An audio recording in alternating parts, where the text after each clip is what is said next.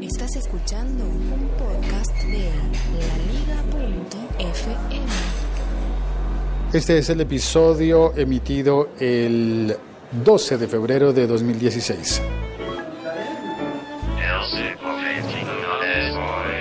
Game of Thrones como unidad de medida, como medida de tiempo, de distancia, de tamaño de archivo.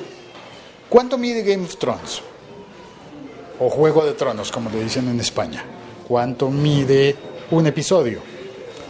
Más o menos unos 50 minutos, unos 55 minutos en promedio. Eso significa que cada temporada que tiene 10 episodios, cada temporada estaría durando unos 550 minutos. 500 minutos, redondeemos, suponiendo que cada episodio durará unos 50 minutos. Ahí va el tinto. Entonces tendríamos unos 500 minutos eh, por cada temporada. No, sí, por cada temporada. Y van cinco temporadas publicadas, vamos para la sexta, entonces eh, 500 minutos, 2500 minutos, más o menos.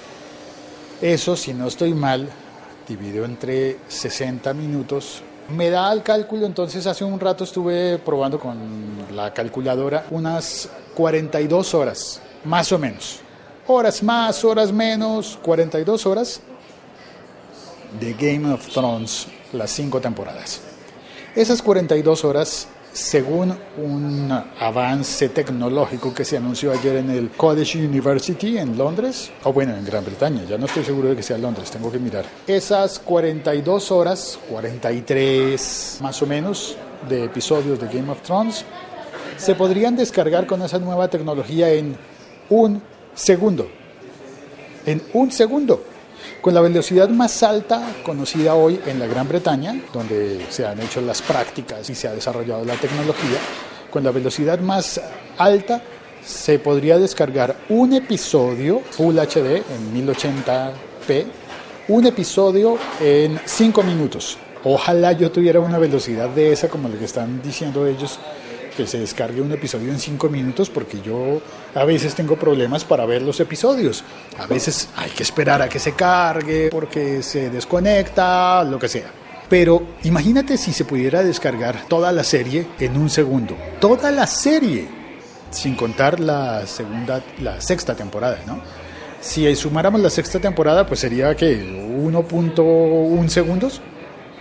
Increíble, sería una velocidad muy, muy, muy superior a todo lo que conocemos. Me hizo pensar eso en la serie de televisión Silicon Valley. ¿Has visto la serie Silicon Valley?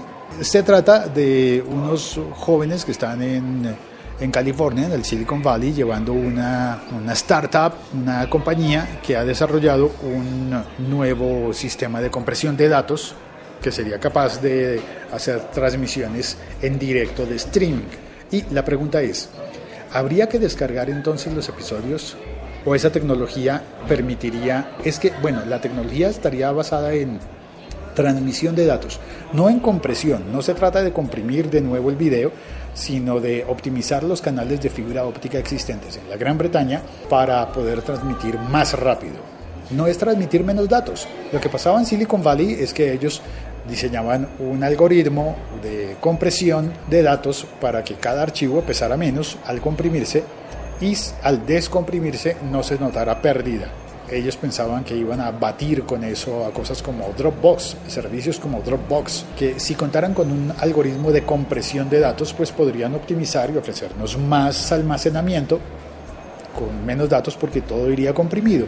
Pero si se logra desarrollar, imaginemos el futuro, que se logre desarrollar compresión de los datos, así como se pudo poner el audio en MP3 y ahora es más fácil descargar los podcasts en MP3, pues bueno, todas esas compresiones de video ayudarían a utilizar mejor el ancho de banda y si se logra hacer velocidades tan superiores como esa que han anunciado en Inglaterra, estaríamos viviendo en la superautopista de la información y nuestro mundo cambiaría radicalmente porque todo llegaría más rápido a través de Internet y ya es rápido.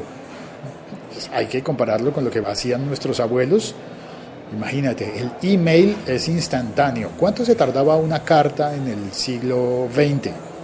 ¿Y cuánto se tardaba en el siglo XIX? A ver, juguemos al Game of Thrones. ¿Cuánto se tarda una carta enviada en cuervo? Si mandas un cuervo con una carta, ¿cuánto tiempo tarda en llegar a Desembarco del Rey, a King's Landing? ¿Y cuánto tardaría un email? ¿Cuánto tardaría un sueño de esos personajes que pueden ver a los animales y comunicarse con una especie de telepatía? Bueno, eso ¿ya estoy haciendo eh, spoiler? No, entonces mejor ya me callo.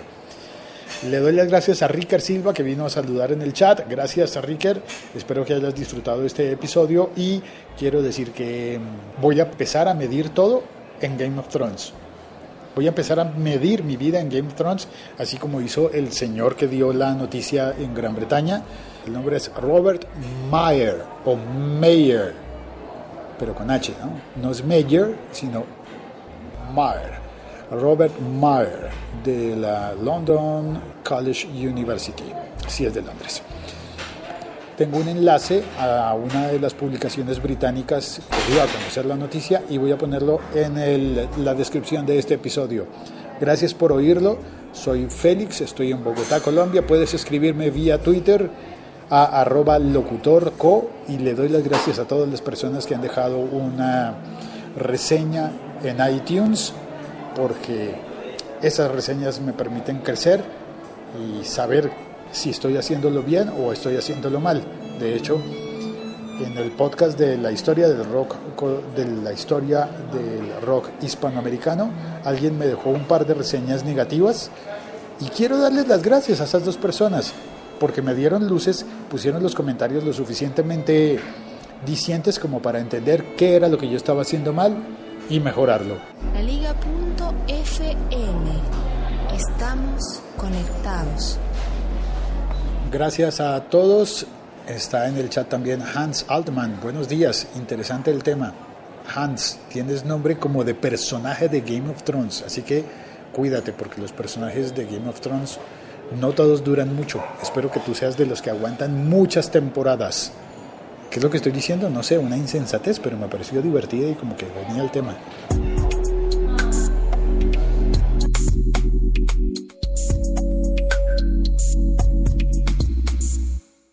Un e-brazo a todos. Cuelgo.